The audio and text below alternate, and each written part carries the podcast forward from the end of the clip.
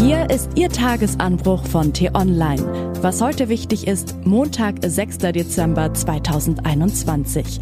Der Ton der Corona-Leugner wird rauer und schlägt immer häufiger in Gewalt um. Die Regierenden tun sich aber weiter schwer, dagegen vorzugehen. Geschrieben von David Schafbuch, gelesen von Eileen Wrozina. Bevor es losgeht, ein kurzer Spot.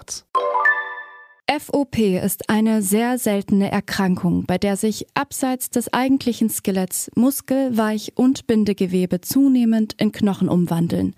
Mehr dazu im Podcast auf www.räume-zum-reden.eu. Sie haben das Problem immer noch nicht begriffen. Kennen Sie Pavel Durov? Nein? Sollten Sie aber. Pavel Durov hat etwas entwickelt, das weltweit rund eine halbe Milliarde Menschen verwenden. Den Messenger-Dienst Telegram. Also eine App, die viele Menschen in ähnlicher Weise nutzen wie SMS oder WhatsApp. Allerdings hat sich der Dienst seit der Corona-Pandemie zu einem Tummelplatz für Rechtsextreme, Corona-Leugner und andere Verschwörungsideologen entwickelt. Tausende versammeln sich dort in geschlossenen Chatgruppen, um ungestört ihre krude Weltanschauung mit Gleichgesinnten zu teilen. Der digitale Hass schwappt in immer größeren Wellen in die analoge Welt und wird aus unerklärlichen Gründen immer noch unterschätzt. Die alte und die neue Bundesregierung haben offenkundig noch immer nicht das Ausmaß des Problems erkannt.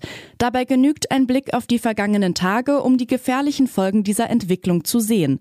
Erst am Freitag marschierten rund 30 Menschen mit Fackeln vor das Privathaus der sächsischen Gesundheitsministerin Petra Köpping und geiferten dort gegen die Corona-Politik der Landesregierung. Parallel dazu tauchten Berichte über einen Telegram-Aufruf von Querdenkern auf, die Adressen von Politikern zu sammeln, damit diese nicht mehr privat und anonym ein unbeschwertes Leben führen können. Es sind mafiöse Methoden. Ab dem 1. Januar gelten schärfere Gesetze. Die Betreiber sozialer Netzwerke wie Facebook, Twitter oder Instagram müssen dann rechtswidrige Inhalte auf ihren Plattformen dem Bundeskriminalamt melden. Doch Messenger-Dienste wie Telegram sind davon ausgenommen. Warum?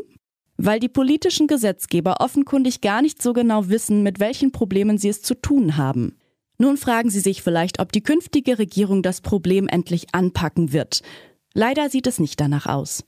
Den dringenden Appell von Ministerpräsident Michael Kretschmer, gegen die Telegram-Hetze gesetzlich vorzugehen, ließ der designierte Justizminister Marco Buschmann von der FDP bei Maybrit Illner, ZDF, kalt abtropfen.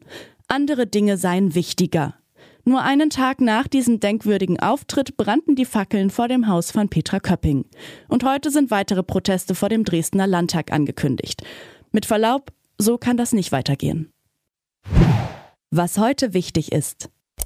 Die T-Online-Redaktion blickt heute für Sie unter anderem auf diese Themen. Ampel wartet auf grünes Licht. Die Ampelkoalition ist auf der Zielgeraden. Heute geben die Grünen das Ergebnis ihrer Urabstimmung über den Koalitionsvertrag bekannt. Neue Wörter für Deutschland.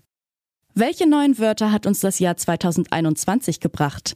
Darüber informiert heute das Leibniz-Institut in Mannheim. Allein im vergangenen Jahr konnten die Forscher rund 1000 neue Wörter identifizieren. Und ein Vollblutpolitiker tritt ab. 27 Jahre lang war Peter Altmaier für die CDU Mitglied des Bundestages, vier Jahre Kanzleramtsminister und zuletzt Wirtschaftsminister. Heute gibt der 63-jährige Saarländer seine Abschlusspressekonferenz als Minister. Diese und andere Nachrichten, Analysen, Interviews und Kolumnen gibt's den ganzen Tag auf t-online.de. Das war der T-Online-Tagesanbruch vom 6. Dezember 2021, produziert vom Online-Radio- und Podcast-Anbieter Detektor FM. Immer um kurz nach sechs zum Start in den Tag. Bis morgen. Ich wünsche Ihnen einen frohen Tag. Ihr Florian Harms.